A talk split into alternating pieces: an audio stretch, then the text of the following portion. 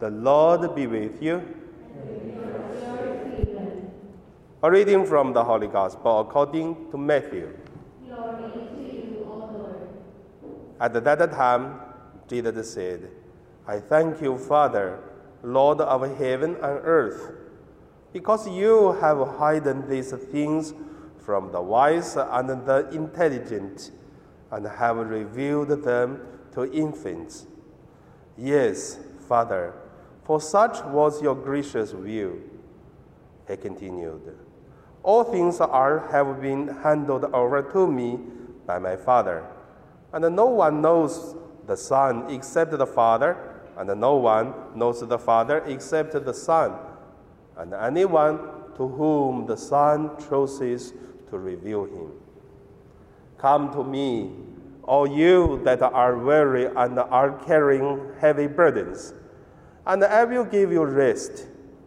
Take my yoke upon you and learn from me, for I am gentle and humble in heart, and you will find rest for your souls. For my yoke is easy and my burden is light. The Gospel of the Lord.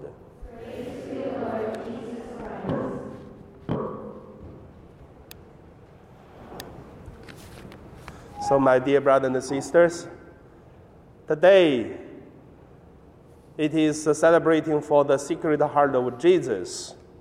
So, the meditation I name it uh, "Use Heart to Live."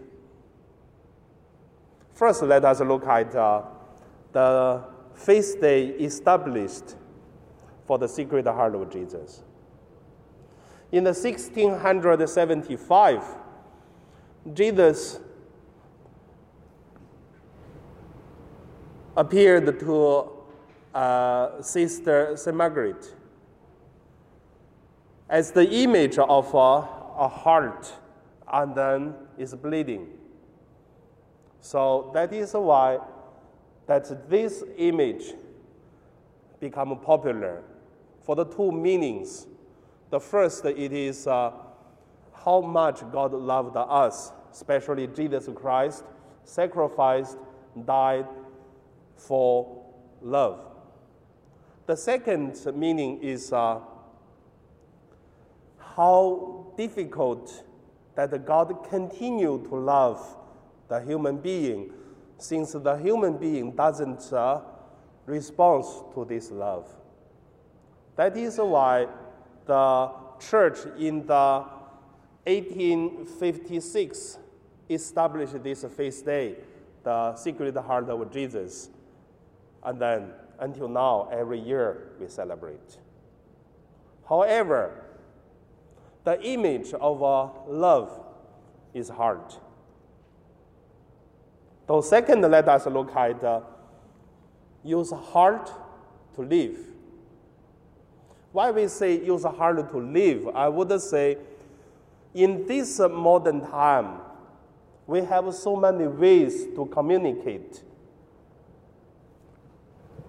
The most uh, convenient, simple, and quick way is uh, mobile, internet. Telephone is already not that fast enough. So, the more we have built the easy way to communicate, but the interesting thing is the more we lose of uh, communicate. The communication become easy, but at the same time become uh, weak. Why we say that? Because two or three reasons. First reason is too many informations, too much. Before, do you know what, how do the people talk? I think I shared once in the El Shaddai Mass, but I don't know whether I share in Friday group or not. Before my ordination, I was doing mission in the mountain area in the northern part of China for three months. Do you know how do they communicate to each other? Whatever man or woman, whatever old or young, when they talk to you, they must hold your hands face to face to see you, to talk to you. Then you feel, you really feel it. But today, we communicate without uh, meet. And also the words, the image, the video, whatever, through the mobile or through whatever which way. We don't know, it is that true? Does the person mean what the person said? May not. And also, the second way is uh, today when people doing things and uh, to show what do they really want are differently. Especially from last year up to now, you can see so many people say, I love Hong Kong very much. But they are not the Hong Kong people. They are always ready to leave Hong Kong, but they said they love Hong Kong. That's love. We don't see that uh, the people, how do they love, but we feel it with the heart. Who love Hong Kong? Filipino, that means helpers love Hong Kong. Do you believe?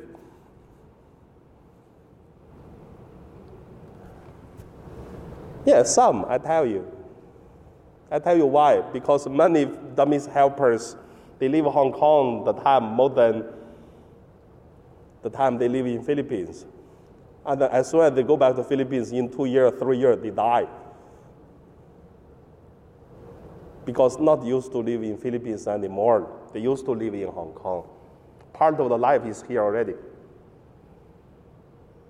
Who love Hong Kong? You feel it with your heart. Before 1997, a lot of people left Hong Kong. So the diocese had a meeting also to talk about how do we prepare the 1997. Then the Cardinal Wu, he said the best way to prepare for the 1997 is stay in Hong Kong. And then the church, the diocese, the priests, the sisters, many, they stay in Hong Kong. But also you can see many people they left also. So feel it with heart. If someone tell you love you, if someone tell you love your families, if someone tell you I care about you, feel with heart but not with what, we, they, what they say, what they do. Sometimes people do things doesn't mean the person really mean it. Feel with heart. We feel what Jesus, the heart desire for, the salvation for love. Same, we feel the life we have now.